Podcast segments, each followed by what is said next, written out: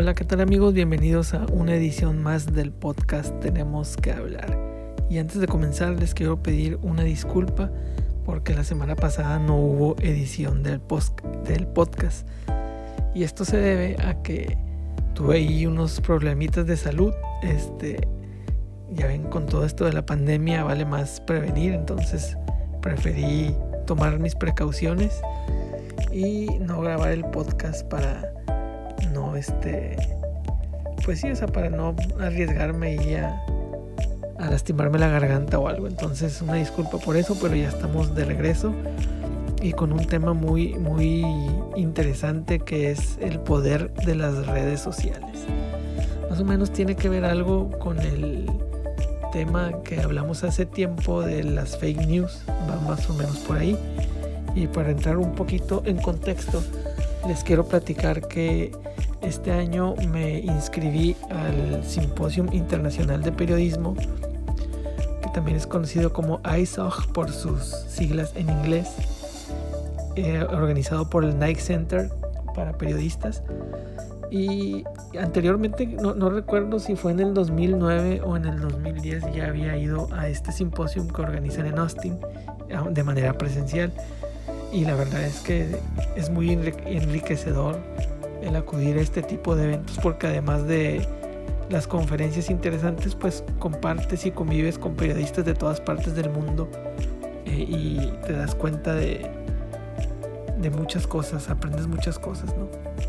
En esta ocasión, eh, al principio se había cancelado por el tema de la pandemia, pero eh, después hubo oportunidad de que lo hicieran de manera online y gratuita, así que aproveché para ver las conferencias que iban a estar ofreciendo en este simposio en edición 2020, que como les comento, participan periodistas de todo el mundo. Eh, el debate en Twitter se pone muy bueno, aprendes muchas cosas, aprendes muchas técnicas y trataron muchos temas muy interesantes, trataron temas que tienen que ver sobre la cobertura en medio de la pandemia, sobre el periodismo de datos, sobre la cobertura de elecciones. Hay muchos temas, pero este me llamó mucho la atención. Eh, tuvimos la oportunidad de que nos diera una conferencia nada más y nada menos que la periodista María Reza. María Reza es una periodista em, filipina muy famosa, ha ganado muchos premios internacionales por su trabajo y nos habló de viva voz la lucha que ella lleva en contra del gobierno de su país, del presidente de Filipinas. Eh, ¿Qué tiene que ver esto con el tema de, que les dije al principio de, de las redes sociales, el poder de las redes sociales?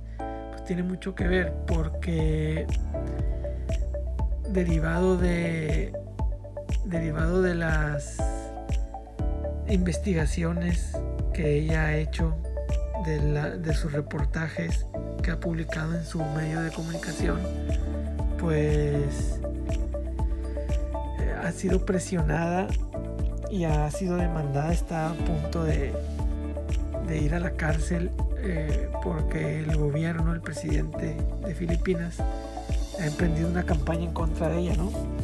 Este, este gobernante, según ella, nos platica que empezó con una campaña de que de hacerle frente al narcotráfico en Filipinas, pero esta lucha, esta supuesta lucha contra el narcotráfico, pues ha, dejado muchas muertes, ha dejado muchos asesinatos y ella ha, en este tiempo ha relatado todo lo que ha pasado, testimonios de víctimas testimonios de personas que fueron contratadas por el propio gobierno para asesinar a drogadictos.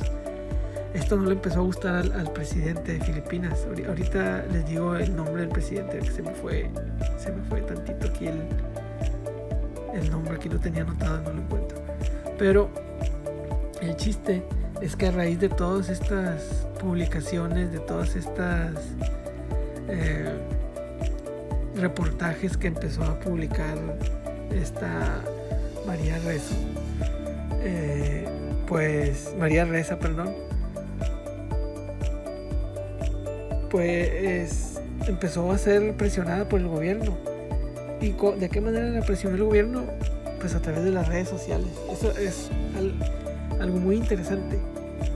Ojalá tengan la oportunidad de googlear el nombre de ella y de googlear sus conferencias y, de cómo ella descubrió una red de personas que se dedicaron a difundir y a denostar el trabajo periodístico de ella, lo que la llevó a ser acusada de difamación y de una serie de acusaciones completamente falsas que pues eh, eh, ella sigue luchando ¿no? por, su inocencia, porque va a ir a la cárcel, pero es, es impresionante cómo el gobierno a través de, de las redes sociales pueden destruir o pueden enaltecer a alguien o algo, ¿no? Eh, ella descubrió y nos da una, nos mostró una gráfica de cómo iban tejiendo redes a través de Facebook y de Twitter para viralizar información falsa en su contra y, y a veces no en su contra, pero sí información que contrastaba la información que ella daba a conocer en su medio.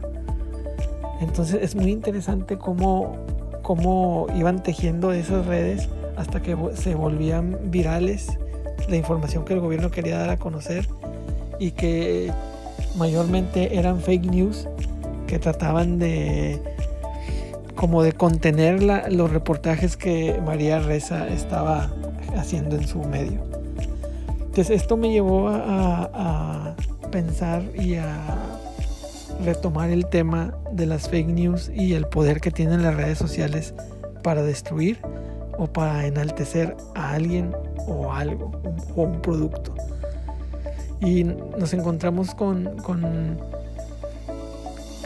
que, esto no es exclusivo de, de Filipinas, ¿no? sino de, a nivel mundial e incluso a nivel local, aunque a nivel local lo hacen de una manera muy burda, porque no, no, no lo hacen, este, no lo hacen tan despistado, o sea, son más, son más, este, son más descarados, son más, eh, ¿cómo poder decirlo? O sea, no, no le despistan pues que, que son ellos los, los que hacen estas campañas usan el misma, la misma redacción, las mismas fotos, los mismos medios, las mismas, o sea, siempre es lo mismo, lo mismo, lo mismo.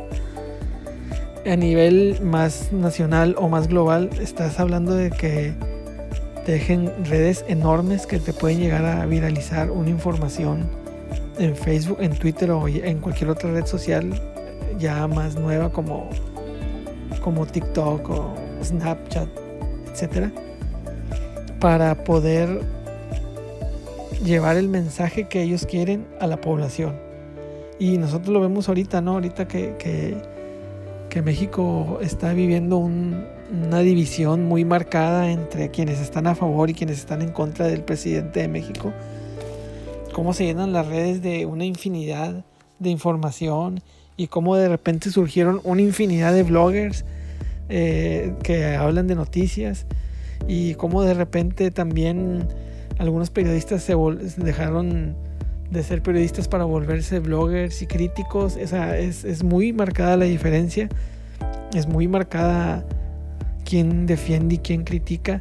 Y, y yo creo que a, veces hasta siento que, uh, si estoy mal, pero yo siento que no se necesita ser un experto para saber cuando una información es falsa y pretende y tiene una pretensión de hacerte creer o hacerte opinar eh, de cierta manera a favor o en contra de, alguien o de algo.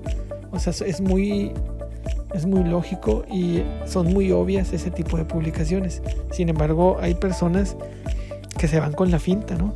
Y ese es el poder de las redes sociales. Mucha gente no dimensiona el poder que tienen las redes sociales. Para muchos sigue siendo un, algo de algo como como, como que, ay, sí, nomás es para distraerme o, o nada más es para pasar el rato, para divertirme. Pero no se dan cuenta que se ha convertido en un canal de comunicación tan importante que tú te enteras primero de lo que sucede en tu comunidad a través de las redes sociales que a través de un medio oficial. Es decir, la gente confía más en lo que ve en Facebook que lo que ve en el periódico, en las noticias de televisión o en la radio, o lo que escucha en la radio. Y esto, esto es porque, porque también la gente ya no confía en los periodistas, ya no confía en quien está frente a un noticiero, ya no confía en quien está, quien escribe en un periódico. La gente se volvió muy desconfiada y la gente confía más en lo que le platica su vecina, en lo que le platica su amiga, su comadre, su prima, su hermano, su esposo, su esposa, su hijo. Porque ¿cómo vas a desconfiar de ellos, no? Si ellos, ellos, son tu gente. Es de ahí, de, yo siento que de ahí viene la importancia de las redes sociales. De ahí viene la importancia de por qué la gente cree más en Facebook que en las noticias reales. Y porque lo que es simplemente es bien fácil. Tú te enteras de algo que pasó, te llegó un rumor de que, oye, ¿sabes qué? Se murió Chabelo.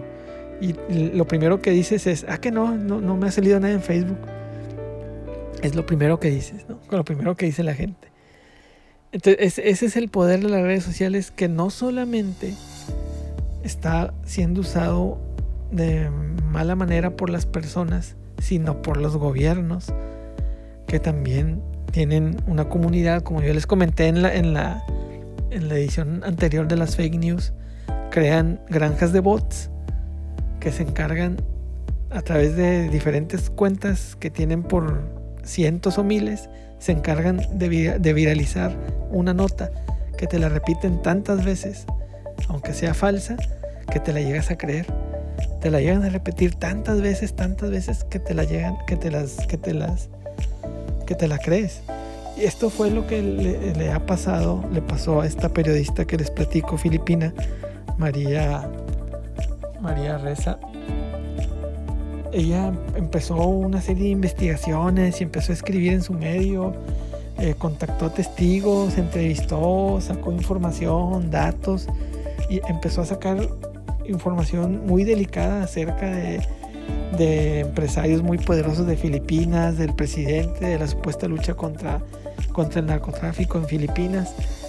Y cuando empezó a descubrir toda esta red de, mentiras y de, cifras este, manipuladas ya no le gustó al presidente, que ella comenta que actualmente es uno de los presidentes más poderosos que ha tenido Filipinas, y empezaron a tejer una red para desprestigiar a su medio, para desprestigiar su trabajo, y todo a través de las redes sociales, donde incluso, incluso este, famosos de Filipinas se convirtieron en bloggers para también usarlo en contra de la periodista. Imagínense eso.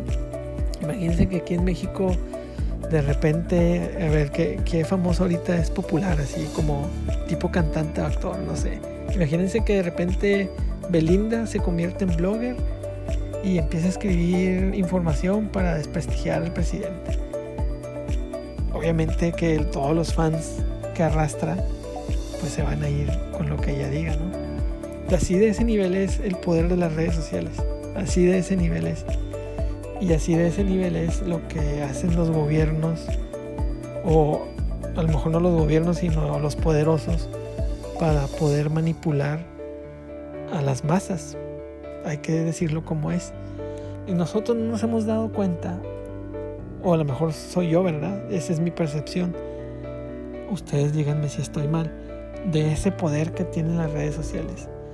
son poderosas, son, es bien fácil, es bien fácil bien fácil. No necesitan irse a algo tan global o tan internacional. Lo podemos ver a nivel hiperlocal. A nivel hiperlocal, si tú quieres este, quemar a alguien, pues nada más lo subes a Facebook y ya. O sea, te aseguro que lo van a compartir más de 100 personas y lo van a comentar más de 200 o lo que tú quieras. Pues si te trataron mal en un restaurante, vas a poner tu, tu relato en Facebook y la gente te va a compartir, aunque haya sido, aunque haya sido mentira. O simplemente si alguien te cae mal, si tú lo pones en Facebook, lo, puedes destruir en un momento inventando algo que a lo mejor no es cierto. Ese es el poder de las redes sociales.